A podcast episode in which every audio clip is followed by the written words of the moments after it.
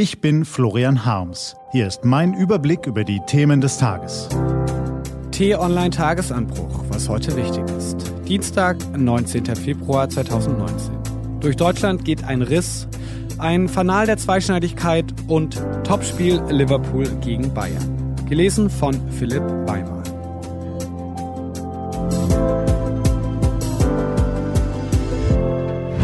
Was war?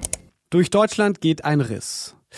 Sie ringen um die Rente, sie verschärfen das Asylrecht, sie versprechen dieses und geloben jenes. Und vergessen unterdessen die Belangen der Jungen in unserem Land.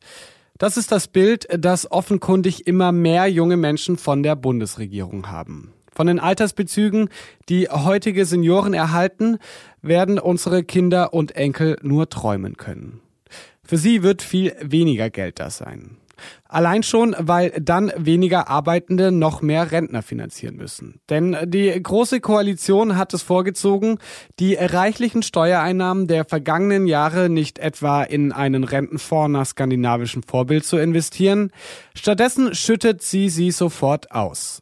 Wahlgeschenke, Mütterrente, Baukindergeld, die eigene Klientel bedienen, Grundrente, gute Kita-Gesetz, eigene Fehler mit Geld übertünchen, Milliarden für Städte, denen Fahrverbote drohen. Damit keine Missverständnisse entstehen. All diese Programme sind für die Empfänger natürlich eine tolle Sache und sie tilgen auch manche Ungerechtigkeit vergangener Jahre. Aber zugleich gefährden sie die langfristige Stabilität unserer Sozialsysteme, vielleicht gar des sozialen Friedens. Wer die Spendierhosen anhat, erfreut sich allseits großer Beliebtheit. Aber wenn seine Taschen irgendwann leer sind, wenden sich die Leute ab. Für kurzfristige Erfolge reicht ein dicker Geldbeutel. Für langfristige braucht es Köpfchen. Und die Bereitschaft, den Gürtel jetzt enger zu schnallen, damit die nach uns kommenden sich überhaupt noch einen Gürtel leisten können. Die Ignoranz gegenüber den Interessen der jungen und der künftigen Generationen geht über die Sozialpolitik hinaus. Die politischen Reaktionen auf die bundesweiten Klimaschutzproteste von Schülern schwanken zwischen Unverständnis, Unmut und freundlicher Ignoranz. Auch scheinbar nebensächliche Themen, die vielen jungen Menschen am Herzen liegen, werden von der Bundesregierung stiefmütterlich behandelt. So wie das europäische Leistungsschutzrecht, das fürchterlich langweilig klingt, aber enorme Brisanz entfaltet. Nach dem Jahr zur EU-Urheberrechtsreform schlägt der Bundesregierung die Wut einer ganzen Generation entgegen. Das schreibt T-Online-Redakteurin Laura Stresing.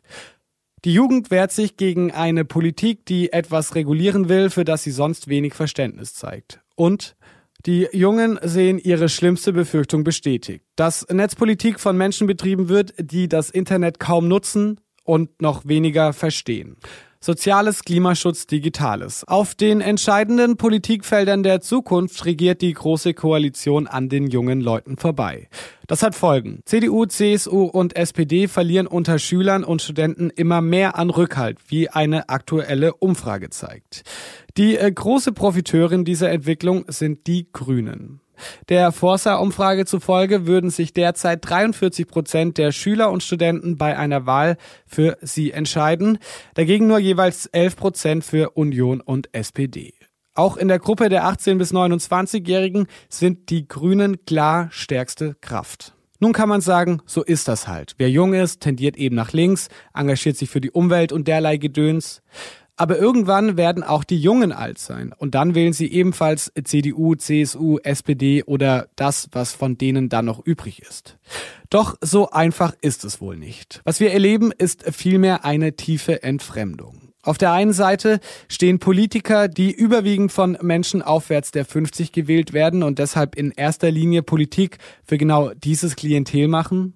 Auf der anderen Seite stehen Jüngere, die mit der Politik der Kurzsichtigkeit des Geldausgebens und des Aussitzens immer weniger anfangen können.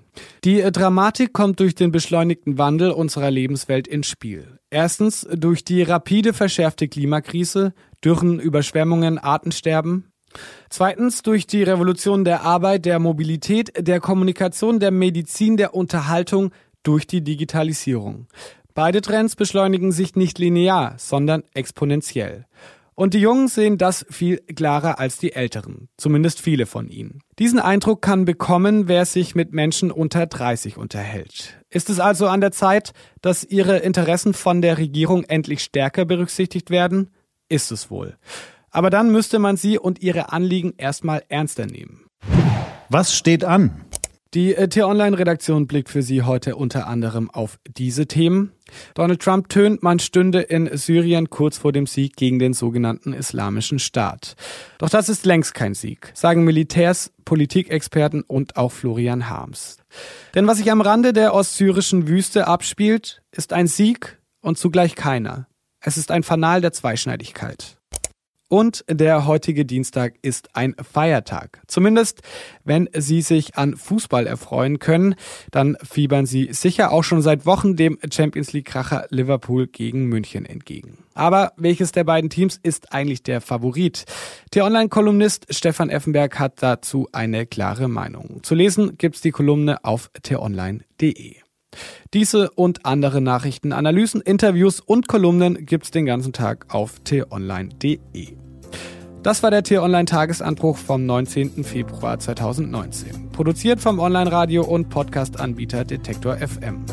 Den Podcast gibt's auch auf Spotify. Einfach nach Tagesanbruch suchen und folgen. Ich wünsche Ihnen einen frohen Tag. Ihr Florian Harms.